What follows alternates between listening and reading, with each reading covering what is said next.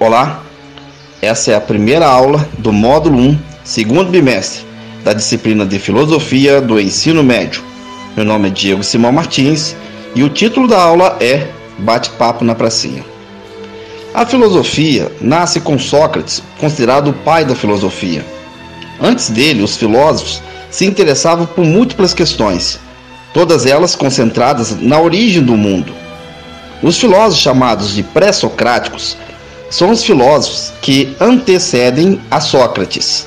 Sócrates é considerado o divisor de águas da filosofia. Por isso dividimos a filosofia antiga entre antes de Sócrates e posterior a Sócrates. Antes de Sócrates significa pré-socráticos e depois de Sócrates posterior a ele.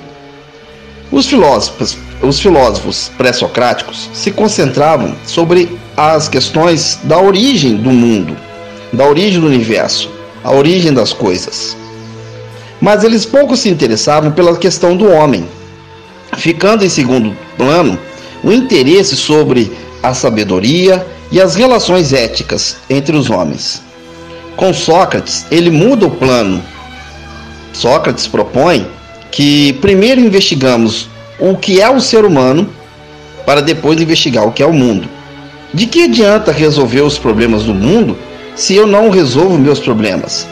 É a mesma percepção de um aluno quando ele estuda no ensino médio.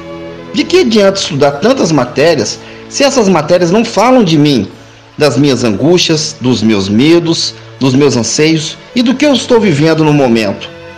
Se não é para falar da minha vida, qual interesse eu tenho em estudar? Por isso, Sócrates inicia sua filosofia na praça. Na Grécia Antiga tinha uma, pra uma praça muito grande chamada de Ágora. Era um pátio enorme. Ali se estabelecia uma feira, se estabelecia relações comerciais e também se estabelecia um diálogo político. As decisões da cidade eram tomadas nesse mesmo espaço.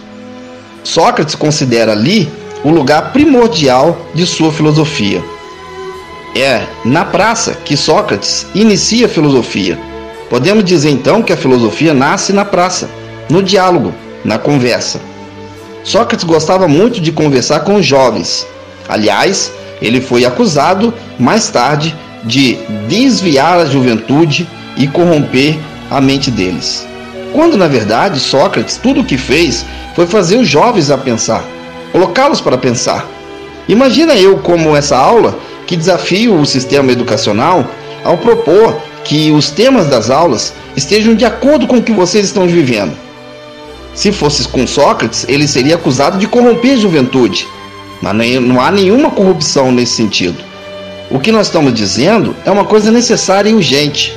O jovem tem pouco interesse aos estudos porque os estudos não tratam da vida, não estão na praça não estão de acordo com aquilo que você está vivendo.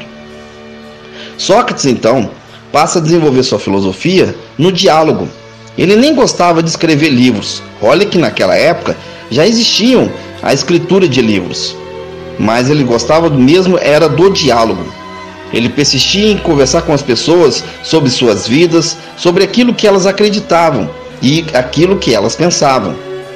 Ele percebeu e descobriu que, ao perguntar às pessoas sobre sua própria vida, levava as pessoas a uma reflexão profunda sobre elas mesmas e sobre todo o universo. Dessa maneira, com Sócrates, a filosofia passa a dialogar nas praças. É na praça que Sócrates conversa com as pessoas, bate um papo animado. É claro, muitos se irritavam com Sócrates, porque ele era insistente. Ele queria tirar as pessoas da ignorância Muitas das vezes nós vivemos na ignorância e falamos de coisas que nem sequer nunca paramos para pensar.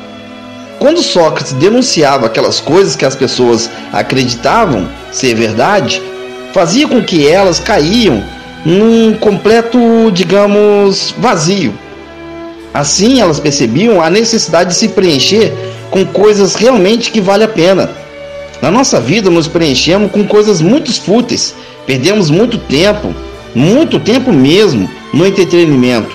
É no celular, é na mídia social, no Face, é no WhatsApp, é nas conversas. E às vezes nós não pouco se importamos com a nossa própria vida. Daí o interesse que as pessoas têm de ficar tomando conta da vida dos outros e não tomam conta da própria vida. Quando fala da praça, falamos de nós.